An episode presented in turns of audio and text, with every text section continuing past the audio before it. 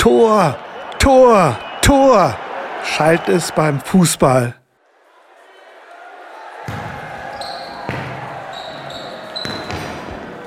Und noch öfter beim Handball. Und eins, zwei, Cha, cha, cha. Ein Kommando beim Tanzsport. Hallo, moin, moin. Mein Name ist Bernd Passut. Ich war langjähriger Sport- und Erdkundelehrer am Gymnasium Haxheide in Norderstedt. Seit zwölf Jahren im Ruhestand. Ich bin Michael Eckert, Sportjournalist und Moderator beim Norderstedter Fernsehsender Noah 4.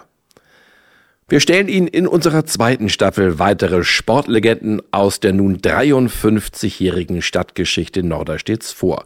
Dies wird großzügig von der Stadt gefördert und von unserem Technikteam Advart betreut. Und heute begrüßen wir in ihren eigenen Tanzräumen der TSG Kreativ Norderstedt die vielfachen deutschen Meister und dreifachen Europameister im Tanzsport das Ehepaar Tanja und Thomas Fürmeier.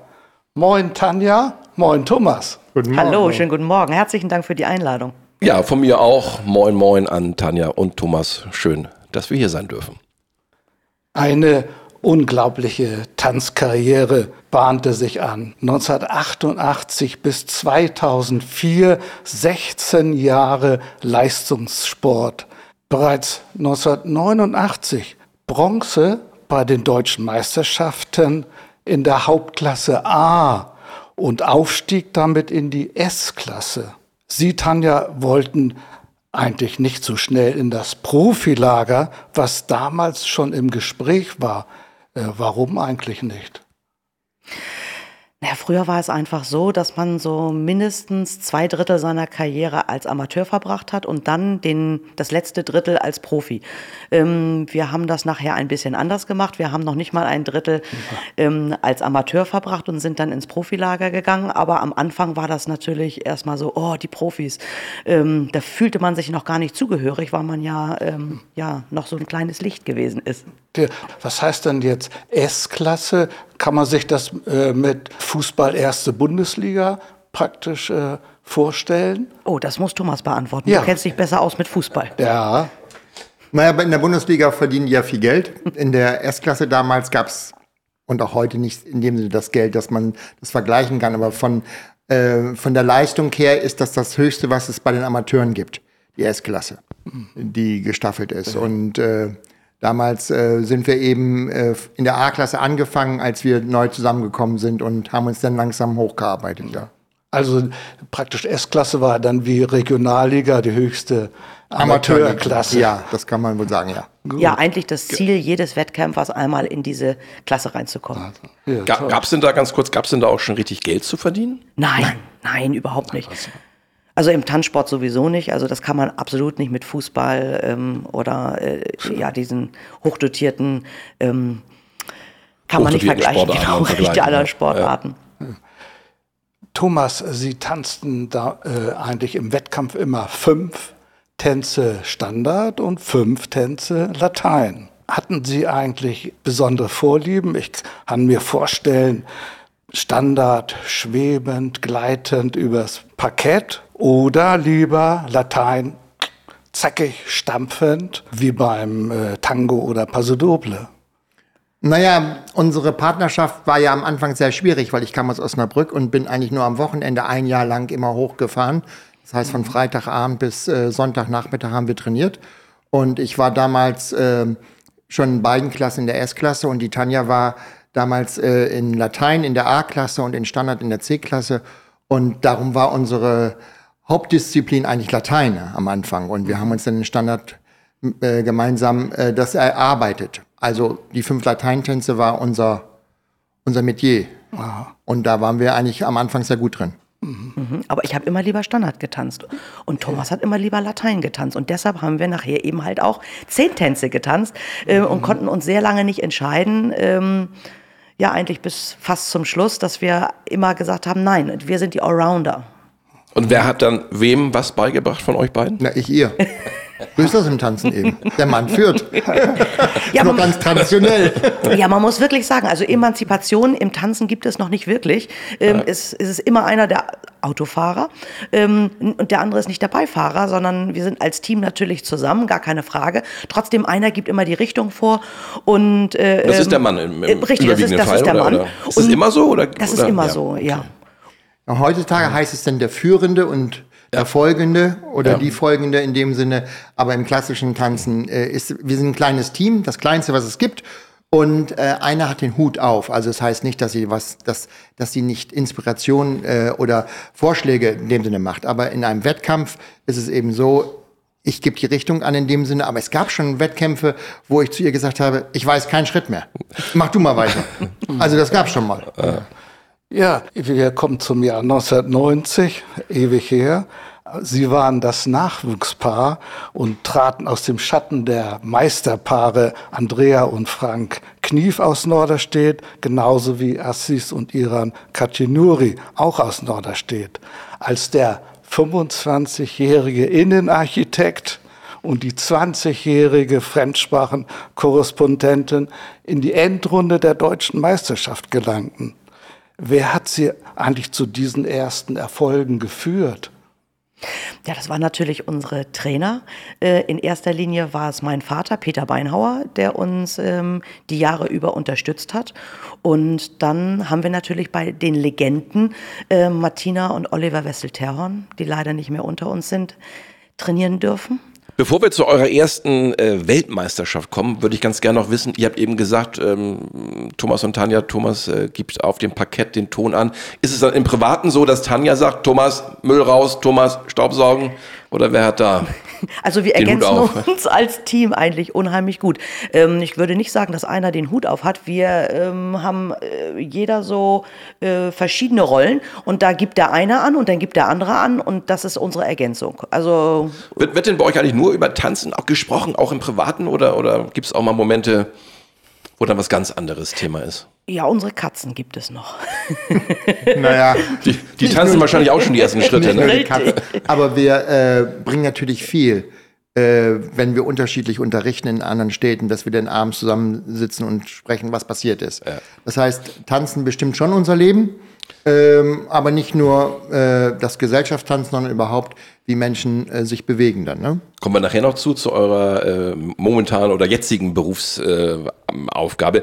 1995, da startete ihr oder wart ihr schon äh, eine ganze Zeit lang Tanzprofis und dann gab es die Weltmeisterschaft in den Niederlanden. Ganz kurz, äh, im zehn Tanz, äh, zehn Tänze, wie lief so eine Vorbereitung bei euch dann ab? Wie habt ihr euch auf so ein Event vorbereitet? Das ist ja wahrscheinlich auch eines der ersten großen Karriere-Highlights für euch gewesen Ja, sein dürfte. absolut, klar. Und damals liefen diese Zehntänze-Turniere auch noch so ab, dass man äh, vier Runden Standard tanzen musste und vier Runden Latein. Das gibt es heute nicht mehr, weil das einfach über äh, übermenschliche Konditionen erfordert. Also wir haben waren ja in der Vorbereitung immer damit beschäftigt, dieses Turnier zu überleben. Ähm, ja, ähm, von, von der Konzentration, von, von der physischen Kraft. Also wir waren, mussten sehr fit sein für dieses Turnier. Wie, wie, habt ihr, wie sah das aus, so ein, so ein Trainingsalltag bei euch? Also wir wussten, Vor, vor, so, vor so einer WM. Also als Plan war ja, wir würden ganz gerne die Endrunde als Neulinge erreichen. Wir wussten, dass die Konkurrenz sehr stark war international und haben uns also, ich würde sagen, mindestens drei Monate vorher intensiv äh, darauf vorbereitet, dass wir dreimal in der Woche diesen Wettkampf getanzt haben. Das heißt, wir haben am eine, an den Tagen viermal eine Endrunde Standard und viermal eine Endrunde Latein getanzt, damit der Körper versteht, er muss diese Energie aufbringen. Ne? Und jeder tanzt mindestens zwei bis drei Minuten, weil wenn es dann im Wettkampf kürzer ist, dann sagt man sich, oh, schon vorbei, ist ja gar nicht so schlimm gewesen. Also erfordert eine Menge Kondition. Habt ihr auch mal außerhalb des Tanzsports dann äh, Konditionen gebolzt? Wart ihr im Fitnessstudio oder wart ihr laufen oder wie, wie hat man sich das Zu vorzustellen? der Zeit eigentlich nicht. Wir haben mit unserer Ballettlehrerin immer ein bisschen gearbeitet, eigentlich mehr an der Flexibilität, ähm, nicht so sehr an Kraft. Also wir sind nicht extra laufen gegangen, das haben einige unserer Kollegen gemacht. Aber wir haben gesagt, nein, wir machen immer äh, unsere Kondition in unserem Tanzen. Also wir haben immer wieder diesen Ablauf Ja. trainiert. Ja. Und ihr hattet auch ein Trainerteam. Hattet ihr Trainer, die euch da schon unterstützt haben? Ja, natürlich. Ja, also das war ja dann schon in der Zeit, da sind- waren wir dann die ersten Male schon in England. Ähm, und das sind die Trainer, die ich schon gesagt habe. Also mein Vater als ähm, äh, Trainer hier in den Standardtänzen. Dann kam auch Horst Bär dazu aus Bremerhaven. Und In lateinamerikanischen Tänzen. und äh, dann sind wir regelmäßig nach Düsseldorf gefahren zu Oliver und Martina Wesselterhon. Und in England eben. Ja. Das heißt, ihr seid oft rüber nach England Ja. geflogen, um da zu trainieren? Genau, Ungefähr sechsmal im Jahr, immer für 14 Tage waren wir da und haben uns dann jeden Tag äh, korrigieren lassen bei den Tanzikonen. Ist aber auch ein finanzieller Aufwand wahrscheinlich gewesen. Aber oder? ein riesiger, ja. ja.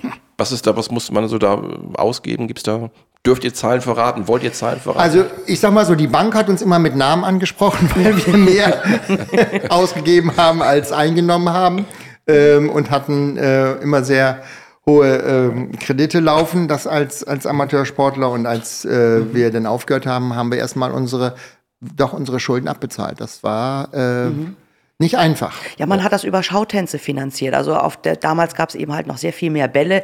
Dort wurden Tanzpaare wie wir engagiert, die dann ähm, dort getanzt haben und das Geld haben wir wieder investiert in unseren Sport. Also das war immer so ein kleiner Kreislauf, den wir benutzt haben. Hat sich denn gelohnt? Wie habt ihr abgeschnitten bei der WM damals, 95 in den Niederlanden? Ja. Wisst ihr das noch? Ich glaube, Thomas sagte sowas wie, wir sind Achter geworden am Ende, aber wir waren mit einzelnen Tänzen im Finale. Das war für uns schon ein super Erfolg als junges Paar. Ja.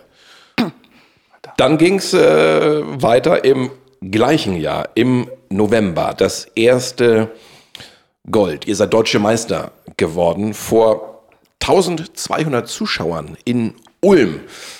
Was war das erstmal für ein Gefühl? Blendet mal die Zuschauer aus, diese Kulisse 1200? War das normal damals für euch, vor so vielen Leuten da auf dem Parkett zu tanzen? Und äh, was hat's dann mit euch gemacht, dass ihr dann deutsche Meister geworden seid?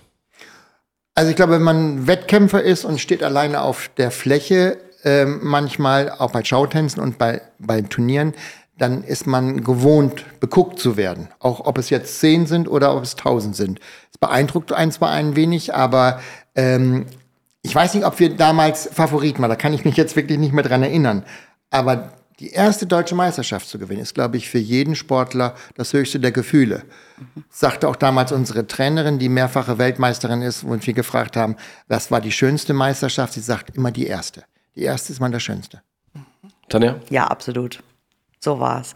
Und dann, natürlich freut man sich auch später noch über die Erfolge, die man hat. Trotzdem äh, ist das Gewinnen irgendwann nicht mehr so wichtig.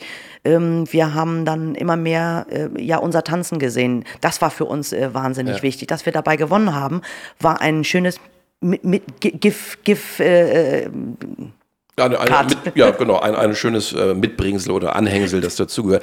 Ich, ich gucke mich gerade mal um hier. Habt ihr den Pokal, die Medaille von der ersten deutschen Meisterschaft noch irgendwo hier im Raum hängen oder hat in- bei euch zu Hause einen Platz bekommen oder was ist damit passiert? genau, das ist, steht bei uns zu Hause oben auf dem Regal. Damit ihr es immer sehen könnt. Ja, genau. Da stehen dann auch äh, Blumen drin. Unsere Katzen schlafen manchmal drin. Die sind ja sehr, sehr groß. Dann ging es gleich weiter, 96, zweiter deutscher Meistertitel, diesmal in Baling. Und da, das hat der Bernd freundlicherweise äh, recherchiert, äh, gab es nach der Siegerehrung ein Problem. Welches? Könnt ihr euch noch dran erinnern? 96, Baling. 96, also so ganz schwach erinnere ich mich, dass die Pokale so groß gewesen sind, dass wir ähm, sie nicht mit dem Flugzeug mitkriegen konnten. Wir, und wir, es war am Flughafen eine Sondergenehmigung notwendig, dass wir diese Pokale mitbekamen, also die über ja, 1,20 Meter hoch waren und eben halt diesen wahnsinnigen Umfang und auch das Gewicht hatten. Also das war sehr lustig. Thomas, du hast ja gesagt, die, und Tanja auch, die erste deutsche Meisterschaft ist das Größte überhaupt. Ihr wart beide im siebten Himmel, deswegen muss ich das nochmal kurz aufgreifen. Da gab es nämlich ein Riesenproblem. Nicht der Pokal war zu groß, sondern ihr seid im siebten Himmel nach Norderstedt zurückgefahren. Und was war aber das große Ärgernis? Denkt man an eure Kostüme, an eure Kleidung, die ihr bei der ersten deutschen Meisterschaft anhattet beim Tanzen. Stimmt, richtig. Ähm, wir sind dorthin geflogen und unsere, unser Gepäck ist nicht angekommen. Und dann haben wir gesagt, oh Gott, was machen wir? Keine Garderobe, kein äh, nichts fürs Outfit, keine Haare. Ja, dann sind wir erstmal losgegangen in die Einkaufspassage ähm, und haben sind, waren bei Douglas einkaufen, haben ein bisschen Wimperntusche gekauft, äh, ein paar Haarnadeln. Und dann haben wir uns Garderobe zusammengeliehen. Ähm, ich glaube, Thomas, du hast eine ähm, Weste getragen von einem Kellner. Ein ein Tanzkreispaar hat dir ein paar Schuhe geliehen. Ich glaube, ich habe von einer äh, ja, von einem befreundeten Tanzpaar ein paar Schuhe geliehen gehabt. Ich hatte eine Hose an, ähm, ja, und, und ein Oberteil und so haben wir die erste Runde getanzt. Und das war so niedlich, weil die Zuschauer dann kamen und sagten, ach, das muss ein junges Paar sein, die können sich noch keine Garderobe leisten. ähm, ja, und äh, kurz vorm Finale kam dieser Koffer dann und dann konnten wir uns umziehen und konnten dann tatsächlich auch in unserer dafür vorgesehenen Garderobe dieses Turnier beenden. Ja, stimmt, das war schon eine ganz lustige Geschichte. Ist das ein großes Problem, wenn man nicht dieselben Klamotten hat? Merkt man das, dass man, wenn man was anderes anhat, äh, macht sich das auf der Tanzfläche bemerkbar? Fühlt man sich irgendwie unwohl oder was Naja, man muss das so vergleichen. Ähm, ein Fußballer trainiert sicherlich mit den Schuhen, wo es auch dann hinter den, das Spiel spielt. Ja. Oder ein Tennisspieler äh, hat den Schläger, wo es auch die Weltmeisterschaft oder das Grand Slam Turnier mitspielt. Und so müssen wir als Turniertänzer eben auch im Training ein Outfit wählen, was dem Turniersport nahe kommt, damit, weil wir mit sehr viel Gefühlen arbeiten. Tanja hat oft vor dem Wettkämpfen in ihrer Turniergarderobe trainiert, um das Gewicht des Rockes zu spüren. Ich habe oft den Frack angehabt, weil der sehr passgenau war und wenn man nur in lose Garderobe trainiert, dann hat man ein anderes Gefühl. Also war das unsere Aufgabe. Ich sag mal, die Reiter haben ja auch ihre Sachen an und die, ja. oder die Judokas machen das auch nicht in Flipflops und, und kurze Hose. Ja. Wir gucken noch mal weiter auf die äh, WM im im Kürtanz 1996 in Bonn, Platz 4. Ganz kurz äh, für unsere Zuhörer, Kür-WM. Weltmeisterschaft, klar, aber, aber was bedeutet das genau? Was habt ihr da getanzt? Ja, Kür bedeutet, dass man äh, Musik ungefähr dreieinhalb Minuten hat und man hat ein Thema. Ähm, und eine Musik dazu und eine entsprechende Garderobe. Man ist also alleine auf der Fläche für das Publikum einfach wahnsinnig attraktiv. Ich denke noch viel attraktiver als ein Turnier, wo dann doch sechs Paare auf der Fläche sind und es manchmal ein bisschen wuselig ist. Und so können sich die äh, Zuschauer absolut äh, ja auf ein Paar konzentrieren können und dann die Musik hören und sehen, ja. was äh, wie die Bewegung ist. Und äh, in dem Moment, das war für uns immer eine ganz, ganz tolle Geschichte. Wir haben das sehr, sehr gerne gemocht äh, und haben uns auch sehr viel Mühe gemacht in unserer Garderobe mit der Musik zusammen äh, diese Küren auszutrainieren. Und sie waren auch nachher sehr populär. Was hattet ihr damals, 96? Das war Mary Poppins. Ja. Da, ähm, ich sag mal so, das konnte man vergleichen wie im, im Eis tanzen oder im Eiskunst laufen. Ja. Die waren, das wurde davon ein bisschen abgekupfert. Äh, wir hatten als erstes Paar ein Thema, ein rundes Thema mit einer Geschichte. Äh, Mary Poppins eben, wie man es im Fernsehen sieht, wir hatten den, den Frack so schneidern lassen mit den Streifen. Genau, und, wir haben und äh, das versucht, Kostüm, diese Stoffe nach, zu bekommen genau. überhaupt. Das war unheimlich schwierig.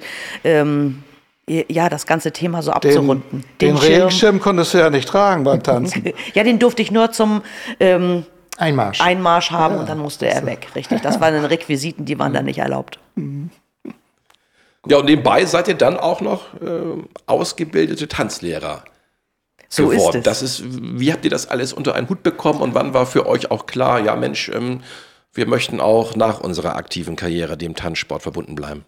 Also ehrlich gesagt, wenn ich heute überlege, was wir alles früher geleistet haben, weiß ich auch nicht, wie wir das alles gemacht haben. Aber als junger Mensch äh, merkt man das eben halt nicht. Wir waren irgendwie 24 Stunden Stehaufmännchen. Eigentlich, wir haben so gute sechs bis sieben Stunden pro Tag trainiert und danach haben wir unterrichtet. Ähm, und dann sind wir irgendwann ähm, völlig erschöpft ins Bett gefallen und dann ging es wieder von vorne los und das ja. eigentlich sieben Tage. Ähm, es hat natürlich den Vorteil, man hat nicht so viel Zeit nachzudenken. Man ist immer in Action und erlebt immer Dinge. Ähm, und ja, es war für uns eigentlich immer toll, ja. ähm, mitten im Geschehen zu sein, nie Pause zu haben. Ja, wir kommen zum Oktober 97, eine ganz besondere Zeit. Ihr wurdet erneut Europameister in Paderborn. Damals war der Bundeskanzler Helmut Kohl. Man kennt ihn, dass er gerne den Saumagen zum Essen verspeiste und für ihn war Sport eigentlich nur der erste FC Kaiserslautern. Aber ihr seid Europameister geworden. Und was geschah da nach eurem Sieg? Ja, wir kriegten ein Telegramm aus Bonn von Herrn Kohl, der uns beglückwünschte zum äh, wiederholten Sieg der Europameisterschaft, der Tanzeuropameisterschaft. Und äh, das war für uns äh, schon außergewöhnlich, ne, ein Telegramm zu bekommen. Das haben wir gar nicht, sonst kannten wir gar nicht, was ein Telegramm war. Also wir hatten es schon gehört, aber er kriegt schon ein Telegramm. Und das vom Bundeskanzler. Gibt es das noch irgendwo? Ja. ja, selbstverständlich. Das ist auch auf unserer Homepage. Also hat immer noch einen besonderen Platz natürlich. Im Oktober 99 ihr habt ja einfach zu viele Erfolge gehabt, muss ich doch nochmal darauf zurückkommen. Das dritte Mal Europameister vor 4000 Zuschauern in Le Mans in Frankreich. Da verlangte man eigentlich in Frankreich eine besonders gute Kondition von euch Tänzern. Äh, warum eigentlich? Naja, wir waren es gewohnt in, äh, in Deutschland, wo die Meisterschaften zuvor immer waren, dass wir in den, in den Endrunden eine offene Wertung hatten. Ähm, das heißt, man hatte nach dem langsamen Walzer immer zwei Minuten oder drei Minuten Pause, weil die offene Wertung angezeigt wurde. Und international gab es das gar nicht. Das heißt, es wurde ein Tanz nach dem anderen getanzt. Äh, es waren viele Paare am Start und äh, das bedeutet im Finale keine Pause. Wir waren damals auch in Le Mans ganz alleine. Unser Trainerstab konnte nicht mit. Es waren verschiedene Punkte, warum es nicht ging. Wir waren also auf uns selbst gestellt und äh, es gab geschlossene Wertung und wir wussten also bis zum äh, äh, letzten, Tanz. letzten Tanz nicht, wie es aussieht. Wir konnten wurden nicht un äh, von außen unterstützt und wir hatten eine große Konkurrenz äh, aus Frankreich äh, und wussten, dass die sich natürlich extrem vorbereitet hatten für diese Europameisterschaft. Und das war, hat schon ganz schön gezerrt an unsere Nerven und an mhm. unsere Konzentration. Das glaube ich ganz bestimmt.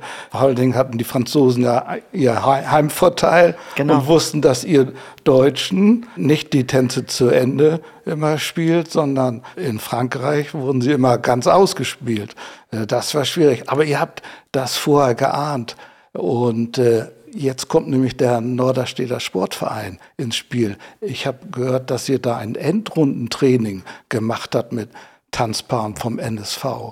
Äh, Richtig, das, das ganz vor? genau. Wir haben dann äh, mit mehreren Paaren, mit Amateurpaaren praktisch dieses Turnier mhm. äh, im, im Training äh, nachtrainiert, dass Leute mit auf dem Parkett sind. Eben, dass man nicht nur alleine ist, sondern dass man ein Gefühl hat, es sind viele Paare drauf und äh, die haben dann. Die haben uns gestört. Die haben uns praktisch gestört oder genau. die haben uns geholfen, das Turnier so möglichst naturgetreu wiederzuspielen. Ja. Toll. Ist das Tanzturnier-Publikum ein faires Publikum oder gab es da auch mal Pfiffe gegen euch, wie im Fußballstadion zum Beispiel? Gott sei Dank haben wir das nicht erlebt. Also auch in Frankreich, obwohl der Konkurrent eben halt aus Frankreich gekommen ist, haben, hat uns das Publikum sehr unterstützt ähm, und das hat uns natürlich geholfen. Ich glaube, wenn, wenn dann Pfiffe kommen, ähm, ist man natürlich noch nervöser. Ähm, also wir können uns nicht beklagen, wir haben immer ein tolles Publikum gehabt. Wir kommen langsam zum Ende, äh, nicht dieses Podcasts, sondern auch von eurer aktiven Karriere. 2005 gab es eine große Abschiedsgala hier in Norderstedt in der Tribüne ja. vor 600 Besuchern. Erstmal ganz kurz, äh, warum seid ihr damals zurückgetreten? Warum habt ihr aufgehört mit der aktiven Tanz Tänzerei? Ja, man muss ganz klar sagen, äh, wenn man jahrelang tanzt, also äh, ich bin mit dem Tanzsport äh, muss man zurück überlegen. Ich glaube, 78 habe ich das erste Mal getanzt. Eine gewisse Zeit lang kann man das machen, aber man wird nicht jünger. Die jungen Paare kommen nach und man muss auch mal Geld verdienen. Auf Deutsch gesagt. Ja, man muss Geld verdienen. 16 Jahre ist schon eine sehr lange Zeit. Die Paare heutzutage tanzen nicht so lange. Also wir haben sehr viel kürzere äh, Wettkampfzeit. Also sich so lange zu disziplinieren, so lange äh, alles aufrecht zu erhalten, das Ging natürlich auch nur, weil wir körperlich fit waren. Also wenn eine Verletzung kommt, geht das eben halt auch nicht. Ähm, aber irgendwann kommt eben halt der Punkt, dass man sagt, gut, ähm, wir haben alle, eigentlich alles erreicht, was wir wollten. Haben vieles gesehen. Ja, haben die haben ganze Welt einmal gesehen. Nur nicht das große Geld verdient. Und das musste dann irgendwie irgendwann kommen. Ja, ich glaube, ne? also wer das große Geld verdienen möchte, geht nicht zum Tanzsport. Ja. Der macht einen anderen Sport. Ihr habt es vorhin schon gesagt, ihr seid eigentlich Tanz-Workaholics. Ihr habt schon so ein bisschen einen Eindruck ja vermittelt. Aber wie hat sich das gezeigt in eurem Leben? Ja, eigentlich heute noch. Also ähm, wir sind sieben Tage die Woche dabei ähm, und ja, mit vollem Elan heute äh, nicht mehr in unser eigenes Training und Tanzen, sondern in unsere Schüler und unsere Gruppen. Äh, ja. Und äh, ja, das macht uns einfach wahnsinnig viel Freude, das weiterzugeben oder die Freude weiterzugeben, die wir immer erlebt haben im Tanzen. Nochmal zurück zur Abschiedsgala in der Tribüne. Das war ja auch so eine Art Zeitreise in die Absolut. Vergangenheit, weil ihr seid in den Originalkostümen aufgetreten. Absolut. Richtig. Also wir haben, wir kennen das aus äh, Japan. Dort hat man immer eine große Retirement Party gemacht. Also das heißt, ein Paar hat aufgehört und dann wurde eine Feier gemacht, ein Ball gemacht. Und dann haben wir gesagt, das ist toll, das machen wir auch. Und wir gehen einmal durch unsere ganze Karriere durch. Wir tanzen einmal alles, was wir je gemacht haben an unseren Küren und versuchen jede Station noch einmal mitzunehmen und auch unsere Fans ähm, ja noch einmal, ähm, dass sie uns begleiten oder die uns die ganzen Jahre unterstützt haben. Und das war ein ganz, ganz toller Abend hier in der Tribüne. Genau, unsere Trainer waren dort, wo wir uns bedankt haben. Es wurden Videos gezeigt, auch nochmal auf große Leinwänden. Ähm, also es wurde so ein, so ein Schnitt durch unser, unser gemeinsames tänzisches Leben und äh, das war auch toll für uns, anstrengend, sehr anstrengend, weil wir am Abend viel getanzt haben, aber äh, das hat uns damals, glaube ich, motiviert. Ja. Ich glaube, ja. wir müssen jetzt doch den Höhepunkt erfahren. Wir haben nämlich immer geredet davon, Tanja Beinhauer und Thomas Fürmeier, das große Paar, wird Europameister, wird Deutscher Meister. Immer zu, 16 Jahre lang. Aber dann an diesem Galaabend kam weit nach Mitternacht die große Überraschung. Das müssen Sie uns zum Schluss berichten. Ja, das stimmt. Wir haben, wir leben ja schon, also 16 Jahre in wilder Ehe zusammen oder haben zusammen gelebt. Wir hatten aber nie Zeit für irgendetwas anderes und haben uns auch eigentlich nie Gedanken darüber gemacht, weil immer unser Sport einfach an erster Stelle gestanden hat. Ja, und plötzlich ähm, stand Thomas mit den Rosen da. Ja, und hat mich gefragt, ob wir heiraten wollen. Oh, das, das war natürlich total süß. toll. Ja. ja, ähm, das ist heute noch so ein äh, Moment, der mich immer noch mitnimmt und berührt. Und ein Jahr später haben wir dann geheiratet. Nach 17 Jahren wilder Ehe. Ja. Toll.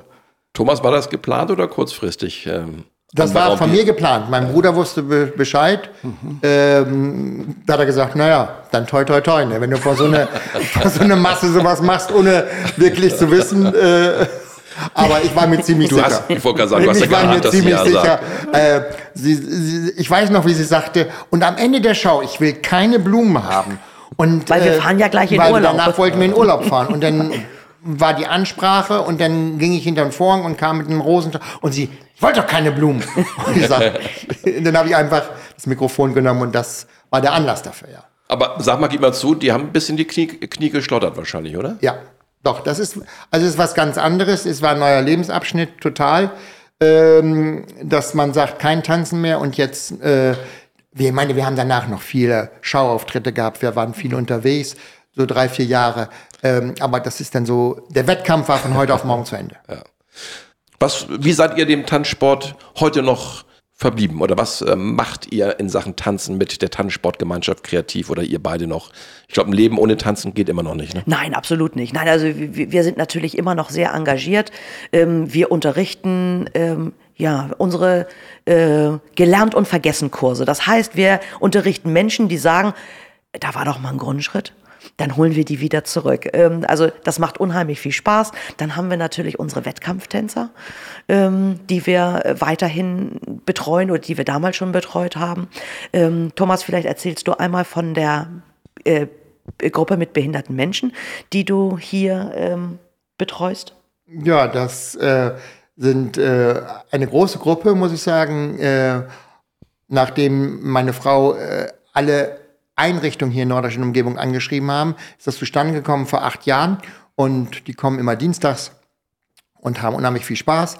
Äh, eine große Gruppe und am Donnerstag kommen die äh, beschützenden Werkstätten und äh, diese Leute haben so viel Freude und es gibt dann so viel zurück und es ist was anderes als Wettkampf.